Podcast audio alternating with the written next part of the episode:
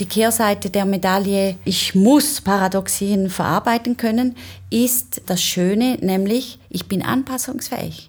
Ich kann mich an neue Umstände eben anpassen, mhm. den Pol umstellen oder mehr auf Richtung schnell gehen oder mehr auf Qualität gehen, mhm. je nachdem, was es in der Umwelt braucht. Mhm. Psychologie konkret, das ist der IAP-Podcast. Ich bin Ellen Guntrum. Heute geht es um Paradoxien und wie wir damit umgehen. Wir leben und arbeiten in einer dynamischen und komplexen Welt, die zunehmend von Widersprüchlichkeiten und Unsicherheiten geprägt ist. Die Zukunft zu antizipieren und Anpassungen längerfristig zu planen scheint kaum mehr möglich. Wie können sich Organisationen unter diesen Bedingungen sinnvoll und nachhaltig entwickeln wie können Führungspersonen und Mitarbeitende gut damit umgehen? Und welche Form von Beratung kann unter diesen Rahmenbedingungen in Organisationen überhaupt noch Wirkung entfalten? Darüber spreche ich heute mit meinem Gast. Herzlich willkommen, Claudia Beuter. Danke, Ellen. Schön, dass du wieder da bist. Claudia, du bist Psychologin und Expertin für Coaching, Organisationsentwicklung und Change Management. Am IAP arbeitest du als Dozentin, Beraterin im Zentrum für Leadership Coaching und Change Management und du begleitest Mitarbeitende, Führungspersonen, Teams, Organisationen bei Veränderungen. Und dabei bist du auch ständig gefordert, mit Komplexität, Widersprüchen, Mehrdeutigkeit und Unsicherheit in den Organisationen umzugehen und diese auch für deine Beratung zu nutzen. Und wir reden heute darüber, was das mit dir als Beraterin macht und äh, ja, wie sich auch aus deiner Perspektive die Organisationsberatung entwickelt in diesen, unter diesen Umständen. Claudia, es geht um Widersprüche, es geht um Gegensätze, es geht um Paradoxien, die wir in der Arbeitswelt und in den Organisationen ja eigentlich immer antreffen. Was genau ist darunter zu verstehen? Warum ist es so? Und kannst du uns ein paar Beispiele geben?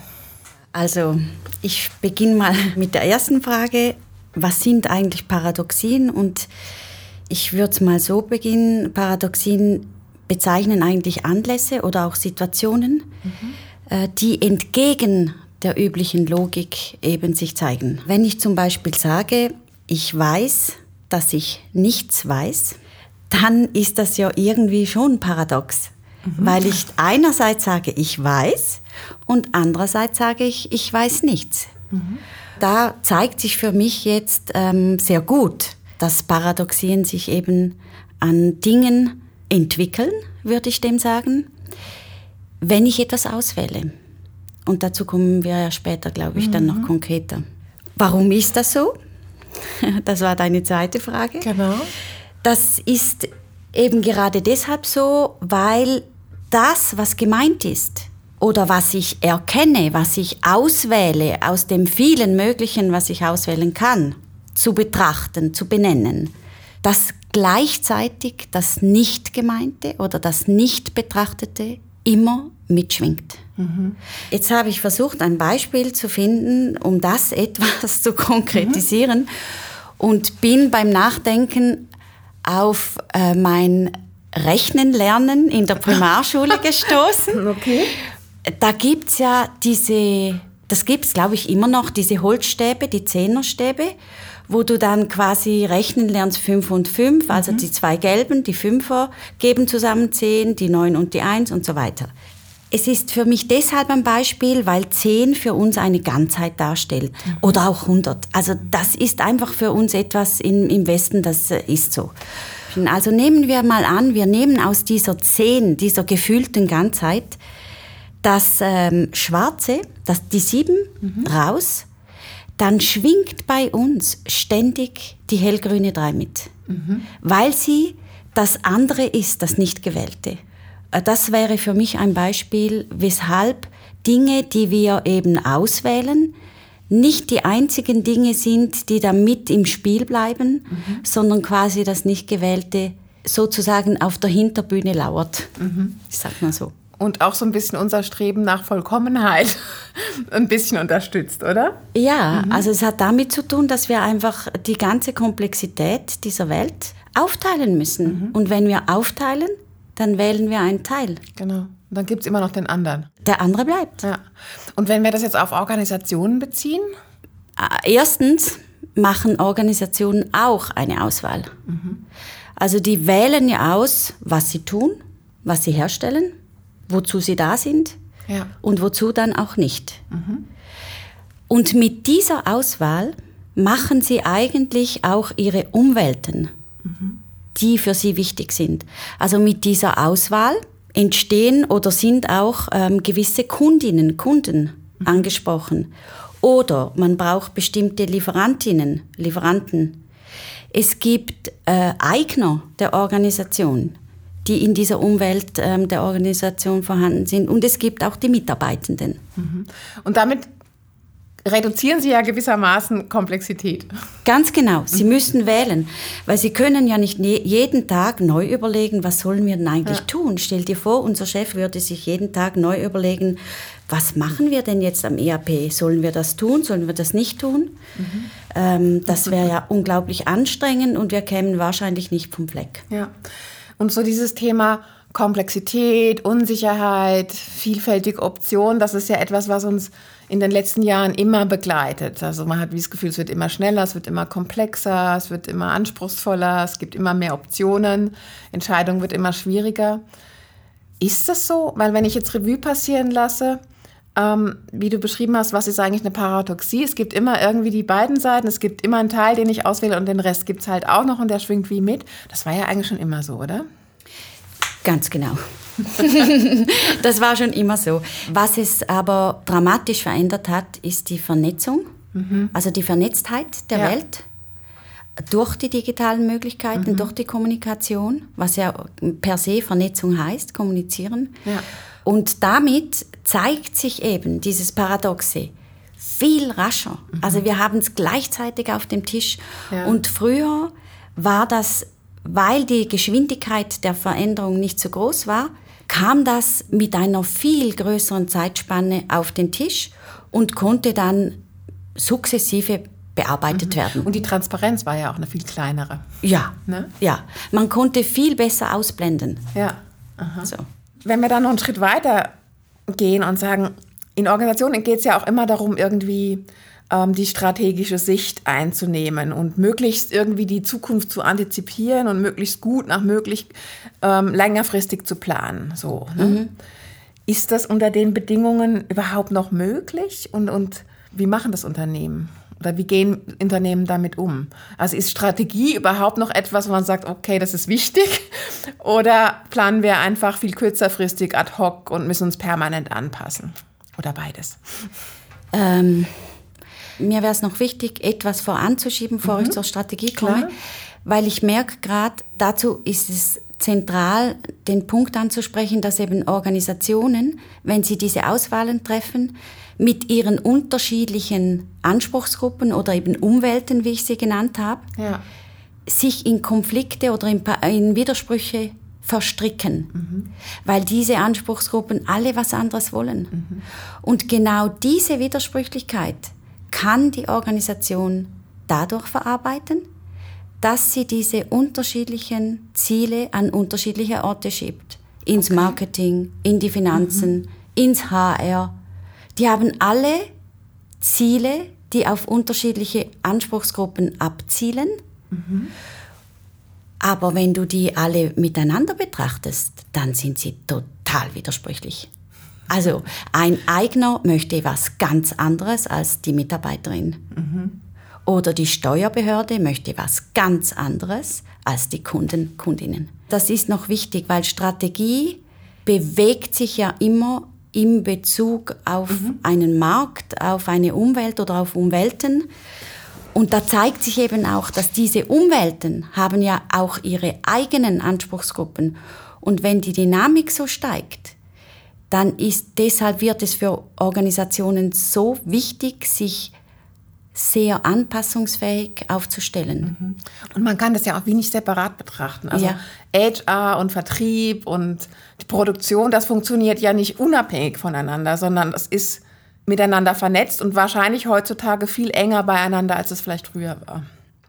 Ja, das äh, kann durchaus sein. Oder beziehungsweise die Abstimmungsmechanismen, wenn du das so meinst mit, mit näher, sind immer enger. Hochgetaktetere Kommunikation. Mhm. Ja, und wenn wir jetzt ähm, nochmals zu den Strategien kommen, dann hat sich da für mich ähm, aus systemischer Sicht etwas ähm, zentral geändert. Und das ist die Kontinuität, mit der ich eben strategiere. Ich sage dem inzwischen auch mhm. strategieren und, und äh, weniger Strategie. Ähm, da glaube ich, da hat sich etwas bewegt, nämlich von etwas, was ich regelmäßig tue, Strategie entwickeln, zu etwas, was ein kontinuierlicher Prozess wird, nämlich Strategieren. Also das ist die Änderung. Und die Strategie selbst oder eben Strategie zu strategieren ist zentral, weil das mhm. überhaupt einen Fokus gibt für die Organisation, eine Ausrichtung und die Grundlage bildet, dass eben Komplexität reduziert wird für die ganzen inneren Bereiche der Organisation und dass Abstimmung und Koordination im Hinblick auf diese Strategie eben gemacht werden kann. Mhm. Also es kann dann gesagt werden, wer muss wann mit wem was besprechen, entscheiden, mhm. ähm, erarbeiten, ja. aushalten, Konflikt führen. Aber das heißt, wir brauchen einen anpassungsfähigen Strategieprozess. Also man mhm. könnte es ja heute auch sagen, Agilität hält Einzug in den Strategieprozess. Hm. Ähm, das scheint anspruchsvoll, weil ich bin ja dann permanent dran. Also ich habe den Fixstern, an dem ich mich orientiere, aber den Weg dorthin bin ich eigentlich laufend am Justieren. Mhm. Ja, der Punkt, den du ansprichst, oder? Das ist hochanspruchsvoll, ja. wirklich. Ich setze eine Strategie und eine alternative Strategie, jetzt sind wir wieder bei Paradoxen, mhm. Mhm. die Alternative, die ich nicht gewählt habe, die bleibt im Spiel. Mhm. Und die ist sozusagen die kritische Beobachterin des Gelingens dieser Strategie äh, mhm. oder? Und was ich glaube, ist heute anders, ist, dass diese Alternative nicht mehr weggedrückt werden soll. Aber sie muss so weit weggedrückt werden, dass die andere überzeugend und mhm. eine Ausrichtung gibt, eine Orientierung, aber sie muss eben im Spiel bleiben, um zu erkennen, falls es angesagt wäre, die Strategie zu ändern. Mhm. Also falls sich eben Dynamiken entwickeln, die eher dafür tendieren würden zu sagen, uh, da müssen wir umlenken. Mhm. Was würdest du denn sagen, welche Kompetenzen braucht es denn heute in der Organisation, um, um diesen Prozess gut zu gestalten? Für mich stellt sich wie so ein bisschen dar, was mir jetzt schon mal spontan in den Sinn kommt, ist, dass wir eigentlich auf allen Ebenen auch immer wieder diese Kompetenz brauchen, auf die Metaebene zu gehen, so ein bisschen aus der Adlerperspektive zu schauen, wo stehen wir und wo ist das, was wir nicht gewählt haben und wie ähm, gehen wir vorwärts, damit wir on track bleiben, damit wir die Strategie umsetzen können. Oder ist sie noch richtig oder müssen wir sie korrigieren?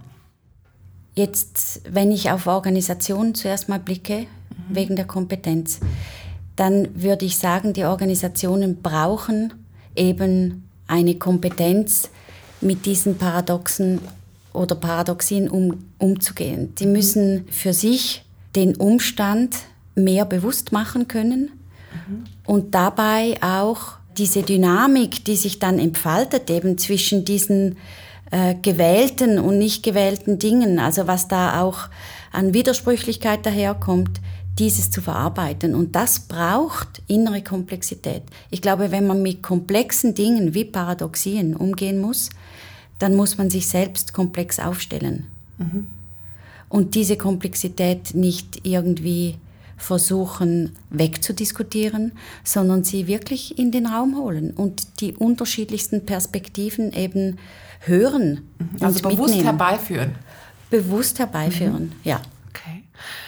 Das ist ja dann auch so ein bisschen eine Haltungs- und eine Kulturfrage, oder? Das ist es auch, darin zeigt sich es mhm. auch. Es ja. ist aber ganz sicher auch eine Kompetenzfrage im Sinne von Reflexionskompetenz, so wie du das gesagt hattest vorher, oder auf diese Metaebene gehen zu können und sich selbst als Organisation zu betrachten. Ja. Lass uns mal auf deine Rolle als Beraterin ähm, kommen. Du bist ja schon lange in diesem Kontext unterwegs. Und in deiner Rolle als Organisationsberaterin musst du ja genauso mit dieser Komplexität oder mit diesen Umwelten umgehen. Was ja. hat sich für dich als Beraterin verändert so? ja, schon einiges. Ich blicke mit einem ganzheitlicheren Verständnis, glaube ich, auf Organisationen, beziehungsweise ich werte weniger mhm. und ich versuche zuerst einmal ähm, einfach meine Komplexität einzusetzen und das heißt eben mit allen Kanälen wahrzunehmen, was ich da an einer Organisation erlebe, sehe, empfinde, mhm. Ähm, durchaus auch äh, einfach rein beobachte und das ist ja für uns sowieso schwierig, das ist ein anderes Kapitel. Und ich versuche mit einer Beobachtungs, ähm, mit einem Beobachtungsraster, so mhm. würde ich dem sagen, mit der Organisation auf eine Beschreibung zu können, was denn gerade los ist. Mhm. Und dieses äh, erst einmal als sinnvoll zu betrachten und nicht in erster Linie als dysfunktional, sondern als durchaus, es hat Gründe, warum es so ist, wie es ist. Und hinter diese Dynamiken zu kommen, die genau das herstellen, was heute eben erlebt wird in der Organisation. Mhm. Und erst wenn ich erkenne, wozu das dient, dann beginne ich ähm, herauszuarbeiten, beziehungsweise die Organisationen machen das mit meiner Hilfe, welche heutigen Dysfunktionalitäten, die sie ändern möchten, sind es denn? Mhm und welche möglichen Funktionalitäten heute, die es eben auch dabei hat, weil paradox, ähm, welche dieser Funktionalitäten sie riskieren. Mhm. Denn es geht nicht, aus meiner Sicht, nicht darum, die richtige Organisation, die einzig richtige zu bauen, weil die gibt es für mich gar nicht, sondern es geht mehr darum zu schauen, was brauchen wir heute an Regulierungsfähigkeit, was brauchen wir heute als Möglichkeit, mit diesen Spannungsfeldern umzugehen und hin und her switchen zu können? Und an welcher Stelle möchten wir oder brauchen wir aus heutiger Sicht eben eine andere Entscheidung, auf welchem äh, Pol einer Widersprüchlichkeit wir setzen, als wir das ähm, gerade heute tun. Mhm. Also das heißt, es geht im ersten Schritt darum zu erkennen und ähm, so ein bisschen zu spiegeln auch, also zu zeigen, was, was, was du wahrnimmst in der Organisation. Und dann im zweiten Schritt auch ein Stück weit darum, Zusammenhänge aufzuzeigen, vielleicht auch Erklärungsmuster anzubieten und dann zu entscheiden, was braucht Also was wollen wir beibehalten und was wollen wir verändern in der Organisation zusammen mit dem Kunden. Ja, meistens beginnen sie ja mit dem Veränderungswunsch. Oder? Genau. Meistens kommen sie damit.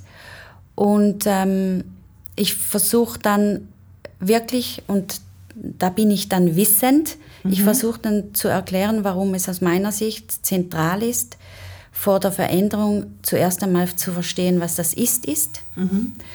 Und bei der Beobachtung der Organisation versuche ich mich vor allem meine Haltung auf Nichtwissen zu stellen, damit ich neugierig und beobachtend von außen beschreiben kann, was die Organisation eben selbst kaum mehr beschreiben kann, weil es so normal ist.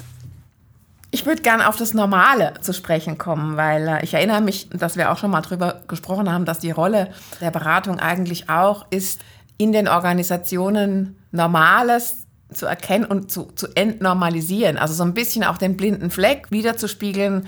Diese Dinge, die dort, die Muster, die dort entstehen, die du erkennen kannst, die aber ich, wenn ich im Betrieb drin bin, gar nicht mehr so wahrnehme oder, oder nicht sehe.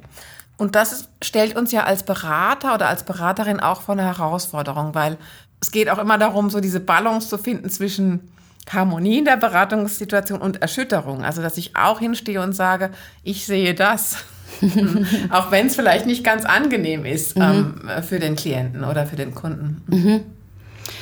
Ja, also das ist ja dasselbe wie bei uns, was du ansprichst. Ähm, da erinnere ich einfach mal ganz in ein, eine kleine Klammer Feedback-Übungen. Also okay. das ist auch Entnormalisieren von dem, was ich eben einfach auf blind gestellt, das für mich so normal und automatisch ist, dass ich es selbst nicht erkenne. Also zurück zu den Organisationen Das macht es wirklich herausforderungsreich. Mhm. Es hat aber ganz stark auch mit einer Haltung zu tun. Also wenn ich Organisationen sozusagen mal als Wunderwerke mhm. sehe, die sich in diesen widersprüchlichen Verstrickungen, die sie brauchen, um überhaupt arbeiten zu können, ähm, irgendwie zurechtfinden mhm. und das verarbeiten können, was da alles an Paradoxität und Komplexität in der Welt so geschieht, dann, dann sehe ich etwas anderes oder dann sehe ich unglaubliche Möglichkeiten und unglaubliche Kompetenz mhm. und sehe das weniger als irgendwie, oh, das muss man jetzt ändern oder warum kriegen die das nicht hin oder so, dann schaue ich mit einem anderen Blick. Deshalb habe ich den Ausdruck Rätselfreunde für Organisationen zu sein so gern, mhm. weil das nämlich beinhaltet, ein eigenes Wissen mitzubringen, sonst mache ich ja, sonst gehe ich gar nicht auf die, auf die Rätseltour. Äh, aber andererseits eben auch diese große Neugierde, ähm, mit dabei zu haben und diese auch zu üben und zu trainieren, um beobachten zu können, wie machen die das? Welche Muster haben die bei sich installiert? Mhm. Und wenn ich das übersetze, vielmehr in ein Bild oder in eine Beschreibung und eben nicht in eine Bewertung, das ist gut oder schlecht, sondern in eine Beschreibung von Dynamiken und Auswirkungen, möglichen, dann ist das eine andere Wertschätzung. Und ich glaube, dass dann ähm, so eine Rückmeldung viel eher annehmbar ist, weil sie wertschätzt, was die Organisation alles verarbeitet und kann. Mhm. Das ist die Beratungshaltung, ja. die du mit einbringst. Die ist anspruchsvoll, aber sie kann auf der anderen Seite wie auch entlastend sein, weil ich weg bin von diesem Thema, ich muss die Organisation als besser verstehen, als sie sich selber versteht, sondern ich mache wie Angebote des Verstehens. Ja, ganz genau. Das entlastet einerseits und es hat auf der anderen Seite auch Demut zur Folge. Mhm. Also, dass ich nicht das Gefühl habe, ich könne jetzt da die große Erkenntnis der Organisation bringen, die sie dann ähm, irgendwie in die Zukunft katapultiert oder sowas.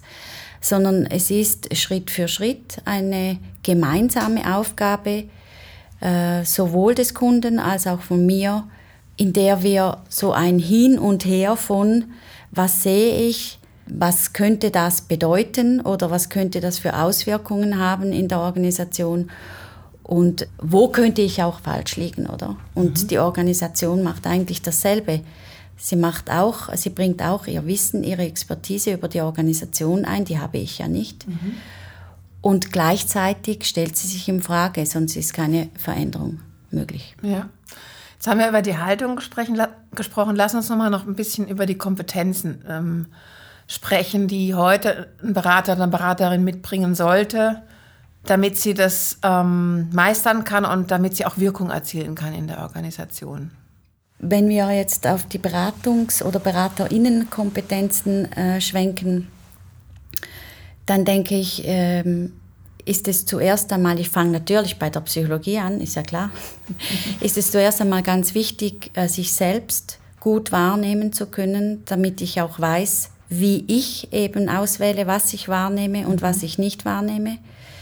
Das ist mal das eine. Und dann ist es ähm, zweitens ganz wichtig, dass ich ein Wissen habe über Organisationen, über Systeme, die eben in diesen verstrickten Welten unterwegs sind. Und ich brauche eine Theorie, die eben die Dinge erklärt, die in der Organisation vor sich gehen. Mhm. Und dazu gehören Widersprüchlichkeiten und dazu gehören Konflikte und dazu gehören auch bei Veränderung sogenannte Widerstände von Personen. Wenn das mhm. in meiner Theorie nicht abgebildet ist, dann äh, sage ich jetzt mal ganz äh, dezidiert, dann äh, taugt sie halt nur zum Teil. Mhm. Und ich muss das als Berater, sage ich jetzt mal, zuerst aushalten können, diese Widersprüchlichkeiten, damit der Kunde das auch aushalten kann oder die Organisation. Ja, das ist immer wieder eine Übung, mit diesen Widersprüchlichkeiten umzugehen oder auch diese Paradoxien, die ja für mich auch manchmal ähm, sehr schwierig mhm. überhaupt zu beschreiben sind oder die Muster überhaupt zu erkennen und zu beschreiben sind, dann muss ich das aushalten können und muss mich halt da entlanghangeln. Mhm. Das finde ich, jetzt noch ein wichtiger Punkt, weil der erste Schritt ist ja, das auch mal überhaupt zu erkennen, zu ergründen, was, was da ist.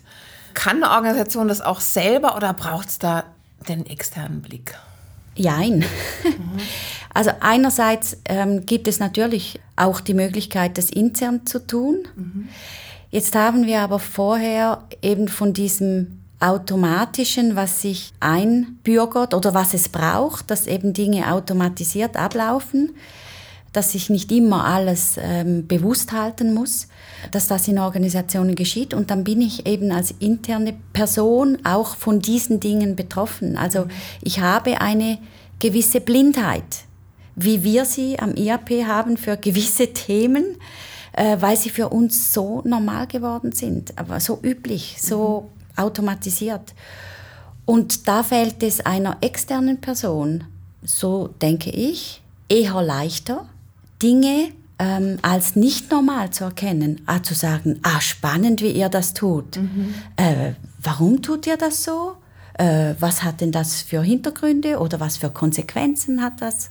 So, also ich glaube, es fällt mir eben leichter zu entnormalisieren, mhm. weil ich das Normale, das mich eben auch blind macht, nicht habe mhm. oder nicht an der Stelle. Mhm. Ich würde gerne noch mal auf so diese, das Thema kommen wollen, dass man eben diese Widersprüche, die Gegensätze, die Paradoxien auch als Ressource sehen kann. Mhm. Also zum Beispiel als Ressource für Anpassungsfähigkeit oder auch was das mit Entscheidungen macht? Also ich fange mal bei der Ressource an. Mhm. Ich meine, dass überhaupt diese Paradoxien oder die Widersprüche, die Gegensätze in der Organisation vorhanden sind, das ist ja Grundlage für Anpassungsfähigkeit. Weil nur wenn ich quasi oszillieren kann mhm. zwischen Vertrauen und Kontrolle, mhm. zwischen schnell und qualitativ hochstehend, Erst dann bleibe ich beweglich zwischen den Polen. Also ohne diese Pole gibt's die Dynamik nicht und gibt's eigentlich auch Anpassungsfähigkeit nicht, weil wenn ich auf einem Pol fix stehe, dann bricht es, wenn ich das nicht mehr gebrauchen kann, oder? Die Kehrseite der Medaille, ich muss Paradoxien verarbeiten können, ist das Schöne, nämlich ich bin anpassungsfähig.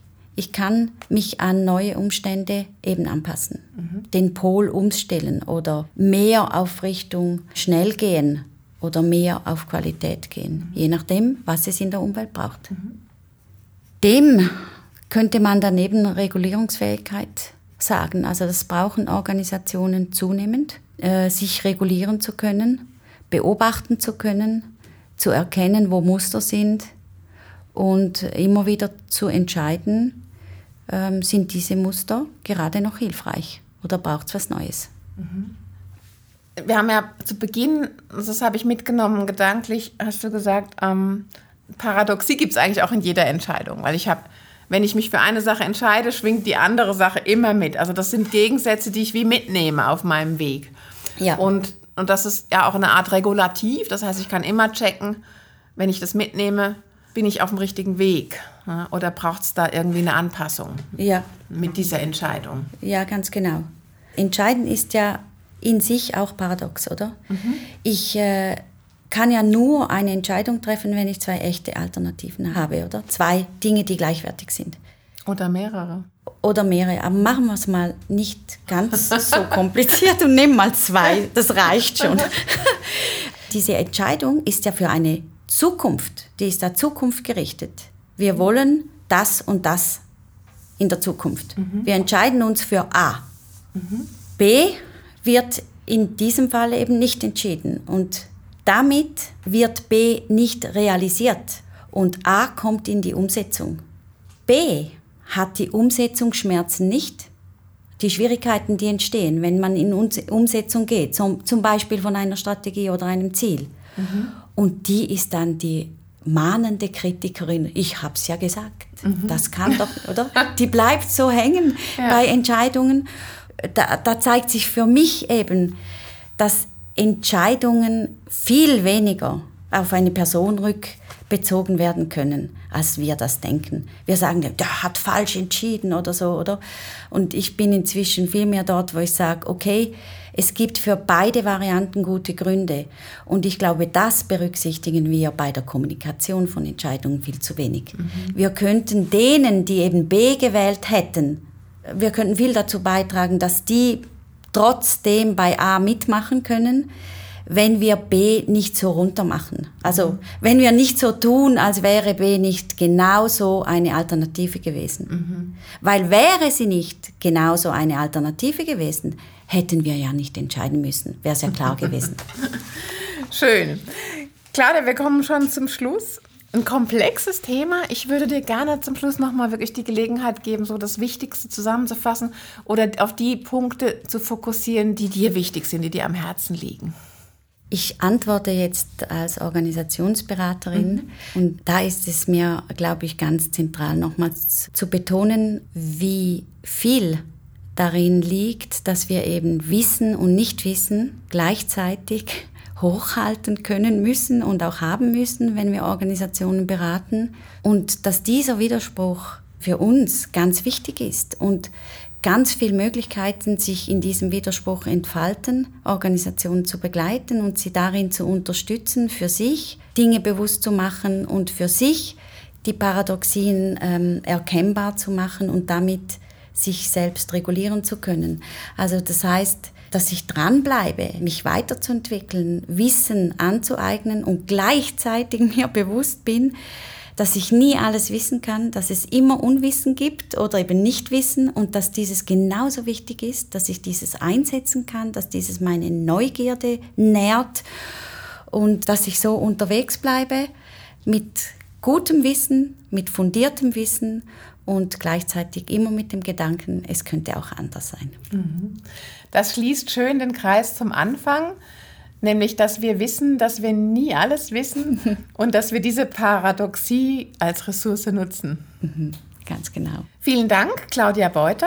Das war der ERP-Podcast Psychologie konkret zum Thema Paradoxien oder wie wir damit umgehen können, wie wir Widersprüche, Gegensätze oder Paradoxien besser nutzen können, um uns als Organisation, als Führungsperson und als Mitarbeitende weiterzuentwickeln. Danke, Ellen. Danke dir. Schön, dass Sie dabei waren. Haben Sie Feedback zum Podcast, dann schreiben Sie mir auf podcast.iap.zaw.ch. Ich freue mich, wenn Sie den IAP-Podcast Psychologie konkret einer Person, die Ihnen wichtig ist, weiterempfehlen. Vielen Dank und bis bald. Tschüss.